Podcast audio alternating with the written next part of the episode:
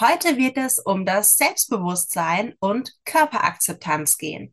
Dazu habe ich Saskia eingeladen. Saskia ist Coach und hilft Frauen mehr Selbstliebe und Selbstvertrauen zu entwickeln und definiert dabei das Konzept Selbstbewusstsein auf ihre eigene Art. Bleibt dran! Herzlich willkommen zu Yoga auf Deutsch. Ich bin Stefanie und hier erzähle ich dir alles rund um das Thema Yoga im Alltag. Ich bin deine Mentorin für Yoga mit Leichtigkeit und deine beste Freundin auf dem Weg zur Selbstverwirklichung. Los geht's! Hallo Saskia, schön, dass du heute da bist. Ich freue mich total, dass du dir heute die Zeit nimmst. Bitte stell dich doch noch einmal selbst vor. Wer bist du und was machst du? Liebe Stefanie, ich freue mich so sehr, dass ich da sein darf. Genau, mein Name ist Saskia. Ich bin 27 Jahre jung und lebe aktuell mit meiner Hündin Ayla im Schwarzwald. Das ist eigentlich mein Leben, so wie ich es überhaupt nicht geplant hatte ich wollte eigentlich Ingenieurin sein und in einem Großunternehmen arbeiten, weil ich für Autos gebrannt habe. Aber irgendwie hat das alles nicht so ganz funktioniert und mich überhaupt nicht glücklich gemacht. Und über Umwege bin ich jetzt dazu gekommen, Frauen dabei zu unterstützen, sich selbst lieben zu lernen, sich selbst anzunehmen und einfach rauszufinden, wer sie eigentlich sind und ihre ganz eigene Version von sich selber zu entdecken. Ja, total spannend, weil so das Ingenieurwesen, Autos klingt jetzt erstmal sehr maskulin geprägt. Und ich habe absolut keine Zweifel daran, dass du eine starke Frau bist. Aber ich glaube, dass das hin und wieder vielleicht auch so ein kleines bisschen ja schon die Frage vielleicht auch aufgebracht hat, was ist denn überhaupt Selbstbewusstsein und wie definierst denn du für dich mittlerweile Selbstbewusstsein? Ja, da hast du was super Wichtiges angesprochen. Gerade diese maskuline Energie, in der wir uns einfach super viel bewegen. Und ich glaube einfach, dass Frauen häufig die Herausforderung haben, ihre weibliche Energie wieder zu finden, weil wir in den vergangenen Jahren einfach, wir durften zeigen, wer wir sind. Wir durften zeigen, dass wir auch in Berufen, die wir vorher nicht ausgefüllt haben, dass wir da rein können, dass wir die Arbeit machen können. Und in diesem Prozess ist es meiner Meinung nach verloren gegangen, dass wir uns auf unser weibliches Sein eigentlich wieder fokussieren oder zurückbesinnen. Und das hat für mich sehr viel mit Selbstbewusstsein zu tun. Das heißt nicht das Auftreten, was viele immer meinen, sondern einen bewussten Umgang mit mir selbst. Einfach bewusst hinzuhören, wer bin ich, was tut mir gut, was will ich in meinem Leben eigentlich und was will ich nicht. Und das nicht nur einmal, sondern halt auch einfach immer und immer wieder, weil Dinge in unserem Leben verändern sich, Geschmäcker verändern sich, Pläne verändern sich, Wünsche, Ziele, das alles passt sich ja an. Und das ist für mich einfach ein bewusster Umgang mit mir selber. Was will ich und was tut mir gut? Und im Umkehrschluss eben auch, was einfach nicht. Und das dürfen wir wieder lernen, weil wir das einfach in der Vergangenheit, finde ich, oftmals verlernt haben.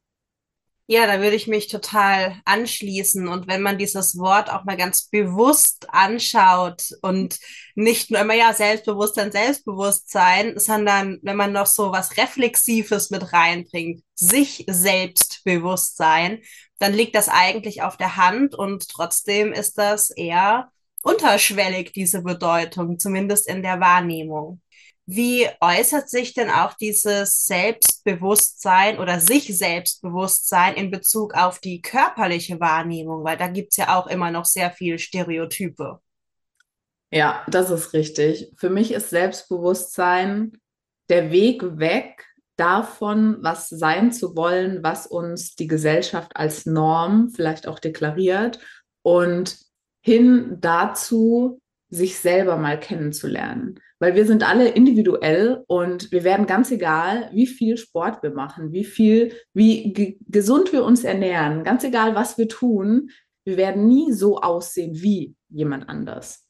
Wir werden immer unsere ganz eigene Version von uns selber sein und das ist auch Selbstbewusstsein. Mich selber kennenzulernen und mich selber auch anzunehmen, so wie ich bin. Mir selbst dessen bewusst zu sein, was sind meine Stärken was sind meine Schwächen und was mag ich an mir, was vielleicht aber auch einfach gerade noch nicht, was ja auch völlig fein ist, weil Selbstbewusstsein nicht bedeutet, die muss 24-7 die Sonne aus dem Hintern scheinen und du musst die ganze Zeit super sicher in dem sein, was du tust.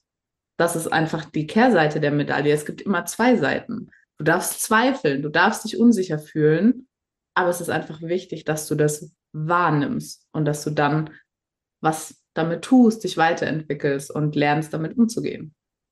Ja, also ich finde, das sollte man erstmal ganz groß an sämtliche Wände malen. also wirklich das Selbstbewusstsein nicht eben bedeutet, hey, jetzt ist alles happy clappy und ich bin nur stark und toll, sondern ja, gut, dann habe ich halt mal Zweifel, aber ich nehme das wahr, wenn ich das nochmal wiederholen darf. Das fand ich nämlich einen sehr, sehr, sehr schönen Satz. Magst du mal ein bisschen erzählen, wie war denn so dein Weg zu deinem dir selbst bewusst werden? Mein Weg zu mir selbst bewusst werden war steinig und manchmal vielleicht auch eher hügelig mit ganz vielen Riesensteinen im Weg. Ich habe jahrelang versucht, jemand selber zu sein und mein größtes Ziel, das ich jahrelang hatte, war einfach alles von dem, was ich bin, nicht zu sein. Alles von dem, was ich war, abzulehnen und alles, was ich war, zu verändern, um jemand zu sein, in der Hoffnung, dass ich dann geliebt werde, dass ich dann Anerkennung von außen bekomme. Und das hat natürlich seine Tücken. Wenn wir nicht wir selber sind, sondern wenn wir die ganze Zeit in jeder Situation eine Maske aufziehen, dann ist es unfassbar anstrengend anstrengend und stressig, weil wir jemand sind oder vorgeben zu sein, der wir eigentlich nicht sind.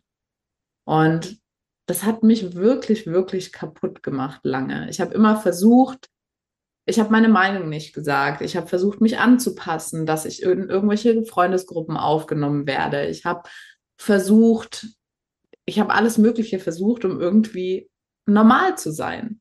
Aber immer wieder wurde mir gesagt, du bist zu laut, zu sensibel, du bist zu dick, du bist, weiß ich nicht, zu männlich. Ich hatte eine Zeit, in der wollte ich gar keine Frau sein.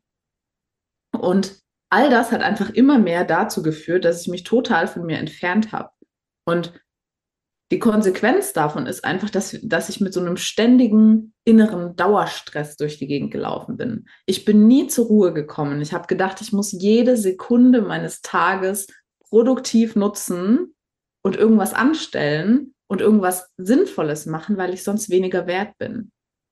Ich habe gedacht, ich muss die perfekte Figur erreichen, weil ich sonst weniger wert bin. Das heißt, ich habe meinen Wert unfassbar viel am Außen festgemacht, auch an meiner Optik und habe dabei ganz vergessen, wirklich mich selber kennenzulernen oder ich selber zu sein.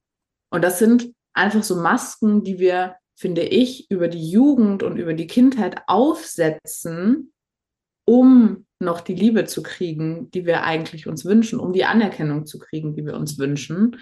Und es hat einfach nie funktioniert. Und das ist, glaube ich, einfach das größte Learning, das ich hatte in der Vergangenheit. Wenn du versuchst, jemand zu sein, der du nicht bist, dann wird dich niemand für das lieben, was du eigentlich bist weil sie die Version von dir überhaupt nicht kennen, weil du ihnen die Version nicht zeigst. Und ich hatte schon immer eine Heraus ich sage Herausforderung mit meinem Gewicht, mit meiner Optik, mit dem Sport, vor allem auch mit dem Essen. Also ich habe sehr viel emotional gegessen. Ich habe sehr viel in mich reingestopft, um Dinge einfach zu unterdrücken. Und dann hat es irgendwie irgendwann so angefangen, dass ich dann noch einen zweiten Nebenjob hatte, so um meine Abi-Zeit. Und dann sind so langsam die Kilos gepurzelt. Und dann ist das Erschreckende passiert, was sehr häufig in unserer Gesellschaft passiert, dass Menschen dich dafür loben, dass du schlanker wirst, dass sie dir auf einmal Anerkennung dafür geben, dass du Gewicht verlierst. Ganz egal, auf welchem Wege das passiert, ob das gesund ist oder nicht. Und das war so ein bisschen der Anfang in so einer Abwärtsspirale, die mich in eine sehr gesunde, ungesunde Beziehung zu meinem Essen und eine noch ungesundere Beziehung zu meinem Körper gebracht hat, weil ich permanent das Gefühl hatte von früher, ich bin zu dick. Ganz egal, also ich habe mich einfach nicht so gesehen, wie ich war im Spiegel. Also ich habe eine ganz andere Person gesehen und mittlerweile macht mich das unfassbar traurig, wenn ich die Bilder von früher sehe, weil ich einfach sehe, dass ich nicht zu dick war, dass das, was ich gesehen habe, einfach überhaupt nicht gestimmt hat. Und ja, gepaart damit, dass ich einfach irgendwie nie das Gefühl hatte, ich passe irgendwo rein, habe ich mich einfach immer selber versucht zu verstellen. Und ich muss sagen, das ist mir sehr auf die Psyche geschlagen und hat mich auch einfach super traurig und depressiv gemacht, weil ich immer das Gefühl hatte, egal was ich tue, ganz egal was es ist und ganz egal was ich versuche, es ist nicht richtig und es ist nicht genug. Und das ist einfach ein unfassbar mieses, trauriges Gefühl, weil wir unseren eigenen Wert nicht kennen. Und das ist eigentlich das Problem dahinter, dass wir nicht wissen, wer wir sind. Ich wusste nicht, wer ich bin und ich habe meinen Wert nicht gekannt, weil ich ihn immer vom Außen abhängig gemacht habe. Und ich würde sagen, begonnen hat die Reise mit meiner Yogalehrerausbildung in Thailand, wo ich für mich so das erste Mal lernen durfte, hey, ich durfte erfahren, ich bin geliebt, so wie ich bin und ich bin wertvoll, so wie ich bin. Das war nämlich genau das, was so die Atmosphäre da vermittelt hat. Und das war für mich so der Anfang zu mehr Achtsamkeit und vor allem der Anfang, mir zu erlauben, wirklich ich selber zu sein. Ja, vielen Dank fürs Teilen und ich kann das total nachvollziehen. Für mich war es ja auch letztlich eine ganz, ganz spezielle Yoga-Stunde, wo ich dann gesagt habe, hey, ähm, das, was ich hier eigentlich gerade studiere, das finde ich zwar sau interessant, aber das möchte ich bei weitem nicht machen in meinem Leben. Also ich interessiere mich immer noch super für Kultur, für Linguistik und lebe das jetzt vielleicht im Privaten sehr viel intensiver, als es jemals im Studium war. Aber wo mir auch eben klar wurde, okay, da beruflich oder als Berufung gibt's da definitiv noch was ganz anderes. Und ja, so das Klassische, ne? Warum habe ich denn überhaupt das studiert oder weiter studiert? Ja, weil es irgendwie erwartet wurde. Ist ja auch toll, ne, wenn die Eltern sagen können, ja, also meine Tochter, die, die wird bald mal ein Museum leiten. Ja, nur hat dann halt die Tochter, als es dann soweit war, gesagt, so, ich werde Yogalehrerin. Und das stieß jetzt auch nicht nur auf positives Feedback, wie man sich vielleicht vorstellen kann. Also, hey, jetzt hast du doch einen Master, wieder diese, diese männliche Energie, du musst doch tun und jetzt hast du doch was erreicht und so einen akademischen Abschluss und ja, genau. Ja. Das kommt mir, jetzt, bekannt, das kommt mir bekannt vor. Jetzt mache ich aber trotzdem das, worauf ich Lust habe.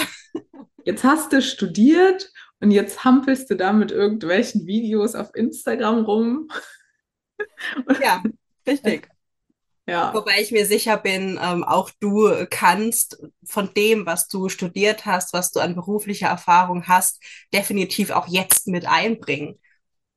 Oh ja, also das ist ne, das, man darf nie sagen, hey, das war umsonst oder verschwendete Lebenszeit, Dazu neigt man nämlich, glaube ich, manchmal, dass man dann sagt, so, boah, jetzt habe ich erkannt, dass ich das gar nicht machen will. Jetzt habe ich irgendwie acht Jahre meines Lebens damit verschwendet. Nein, das war eine Zeit, es war einfach genau richtig, so wie es war. Und wir haben das gelernt, was wir lernen durften.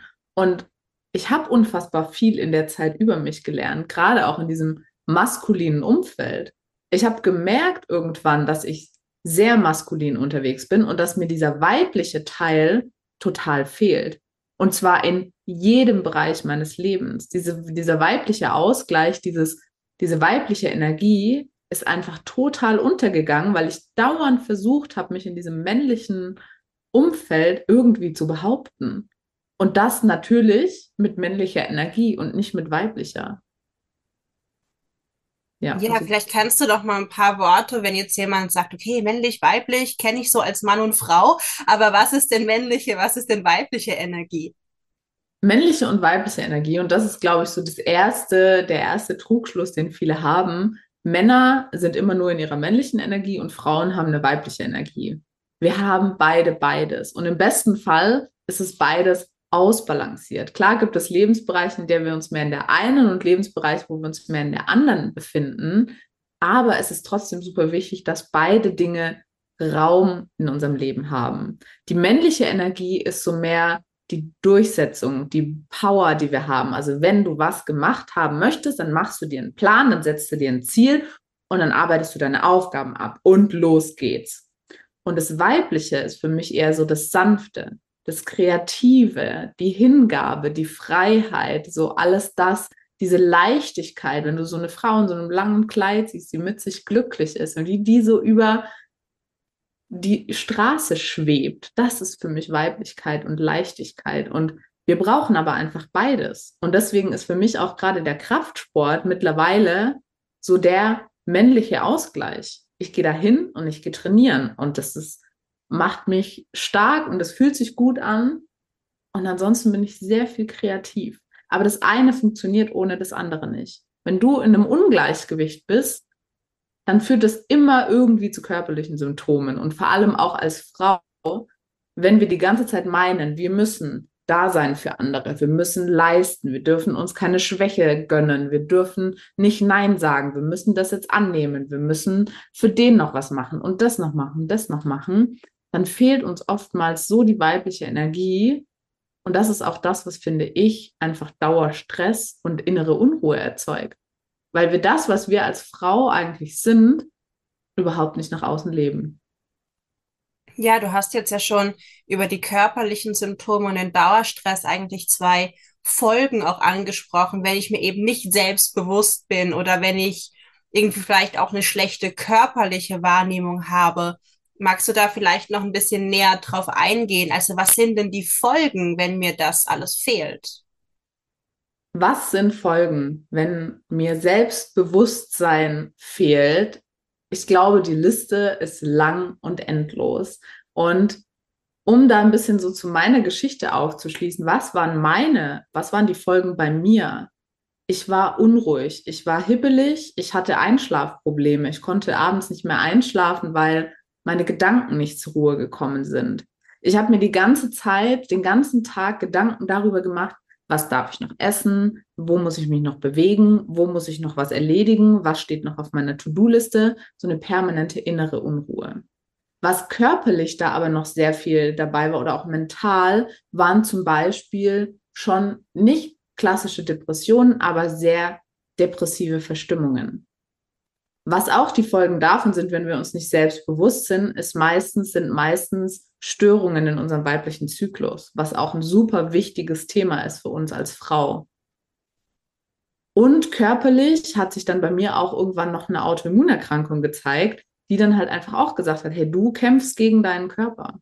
Und es gibt so viele Studien, die auch belegen, dass solche Krankheiten, chronische Krankheiten, unheilbare Krankheiten, Asthma, Allergien und so weiter alle irgendwo ihren Ursprung finden dabei, dass wir die ganze Zeit in so einem Dauerstress unterwegs sind. Und das heißt, du bist nicht bei dir. Du findest keine Zeit dafür, mal bei dir anzukommen, weil du entweder Angst hast, dich irgendwie selber wirklich anzuschauen. Weil was passiert denn? Wir brauchen Mut, um uns selber anzuschauen. Wir brauchen Mut, um das anzuschauen, was da vielleicht aus der Vergangenheit hochkommt und was noch verarbeitet werden möchte, was wir unterdrückt haben jahrelang. Und das ist so genau das.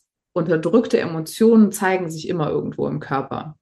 Und dann kannst du, dann kriegst du Bauchschmerzen, dann bist du verspannt, dann hast du das Gefühl, du bist unbeweglich. Das, wie gesagt, die Liste an Symptomen ist, glaube ich, einfach endlos. Ja, vor allem finde ich es eben auch wichtig zu betonen und wenn man sich auch die Yoga-Philosophie anschaut, auch gepaart mit dem Ayurveda, was ja Schwesternwissenschaften sind, es heißt ja auch, ne, es wird erstmal, es, also es herrscht eine Imbalance im Körper, schon bevor sie sich körperlich manifestiert. Und das ist ja eigentlich auch dieses, okay, Yoga-Leben bedeutet ja nicht nur auf der Matte zu sein sondern natürlich die körperlichen Übungen helfen ja auch, die Energien zu balancieren und den Körper natürlich fit und gesund zu halten. Aber das geht nicht nur um körperliche Sachen, sondern es geht auch ganz viel um geistige Sachen, auch dort eben Balance reinzubringen und so eben auch präventiv dafür zu sorgen, dass keine Imbalance entsteht, die sich dann wiederum in körperlichen Symptomen manifestiert. Ja, das hast du schön gesagt. Die körperliche Symptome, die wir haben, sind immer ein Zeichen dafür, dass schon was schiefgelaufen ist und dass wir hinschauen dürfen. Aber da sehe ich auch einfach viel zu viel noch dass die Leute oder die Menschen einfach die Verantwortung abgeben. Die sagen, ja, wenn ich was habe, dann gehe ich einfach zum Arzt und der wird schon wieder richten mit irgendeiner Tablette, die ich verschrieben kriege. Da dürfen wir, glaube ich, einfach sehr viel Verantwortung wieder für uns selber übernehmen und zu sagen, hey, bevor ich jetzt zum Arzt renne, ich kenne mich selbst doch am besten. Ich sollte mich selbst doch am besten kennen. Das heißt, ich weiß auch, was für mich am besten ist und was mir gut tut. Wir geben so oft die Verantwortung nach außen ab. Wir meinen immer, andere wissen eher, was wir brauchen. Wir wissen, andere wissen, was uns gut tut. Dabei sind wir doch die, die irgendwie 24-7 unser ganzes Leben lang mit uns verbringen. Wenn wir denn mal zuhören würden, wüssten wir, glaube ich, ganz genau, was wir brauchen. Ja, vor allem immer nur die Symptome zu behandeln, hilft ja der Ursache nicht. Sehr richtig. Hast du denn vielleicht so drei Quick-Tipps für uns zum Steigern des Selbstbewusstseins? Ich glaube, der wichtigste ganz an erster Stelle ist für mich die Selbstreflexion. Das heißt, nimm dir regelmäßig Zeit, gerade wenn du am Anfang stehst und du nicht weißt, hey, was mache ich jetzt, um mehr Selbstbewusstsein zu kriegen? Und lern dich kennen. Lern dich wirklich kennen. Schau dir mal an, was sind meine Stärken? Was funktioniert gerade gut in meinem Leben? Was funktioniert gerade nicht so gut in meinem Leben? Was mag ich an mir? Was mag ich nicht an mir? Was sind eigentlich meine Werte? Was sind meine Ziele? Aber dann auch im nächsten Schritt einfach, wo übertrete ich regelmäßig meine Grenzen? Was fühlt sich nicht gut an? Wo will ich eigentlich lieber Nein sagen und habe aber Ja gesagt? Also Selbstreflexion ist so ein Riesenpunkt, der einen so sehr weiterbringt.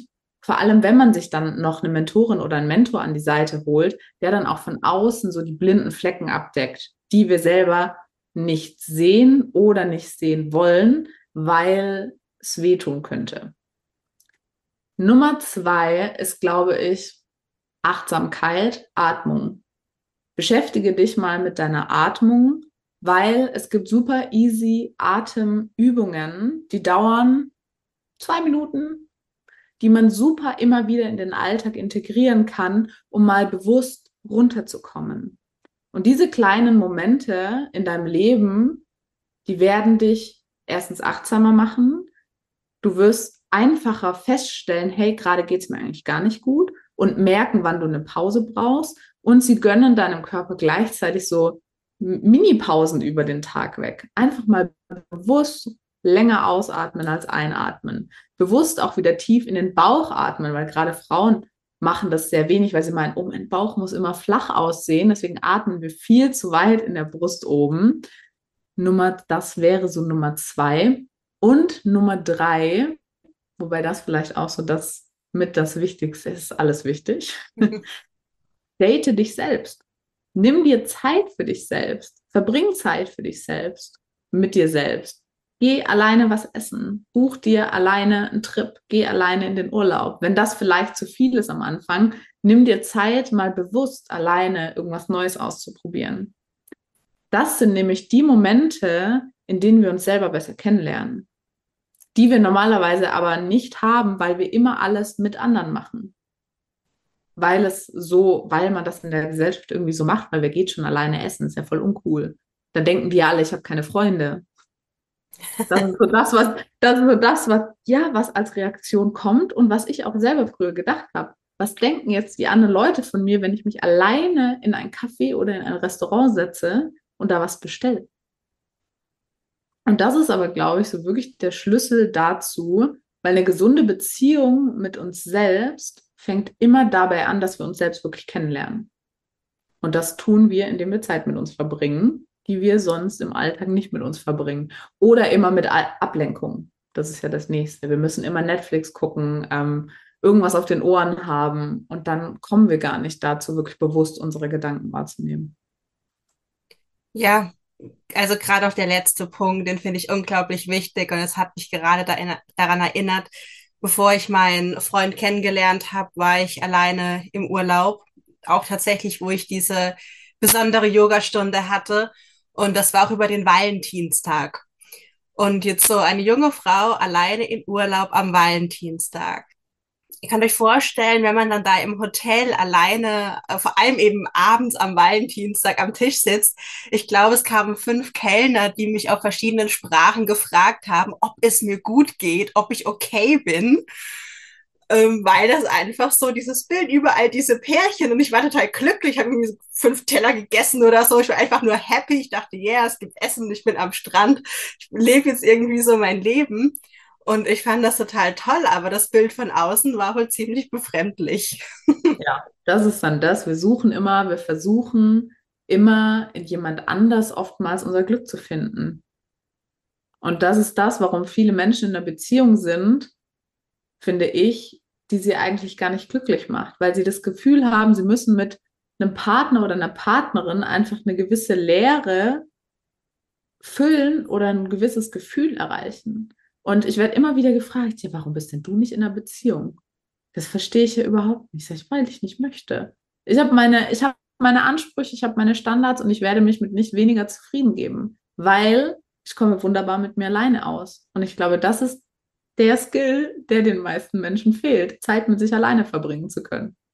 Ja, da gebe ich dir total recht. Dieses Alleine sein, auch mal die Gedanken aushalten zu können das ist wirklich die, die hohe Kunst. Ja, sehr richtig. Ja, nach diesen ganzen tollen Tipps, liebe Saskia, wo findet man dich und wie kann man mit dir zusammenarbeiten? Wo findet man mich? Hauptsächlich auf Instagram. Ich nehme mal an, Du packst das nachher vielleicht in den Link. Selbstverständlich. Sehr gut. Ähm, genau, das heißt, das findet ihr nachher in den, wie nennt sich das professionell, Show Notes oder so? Ja, in der Beschreibung, in den Show Notes, genau.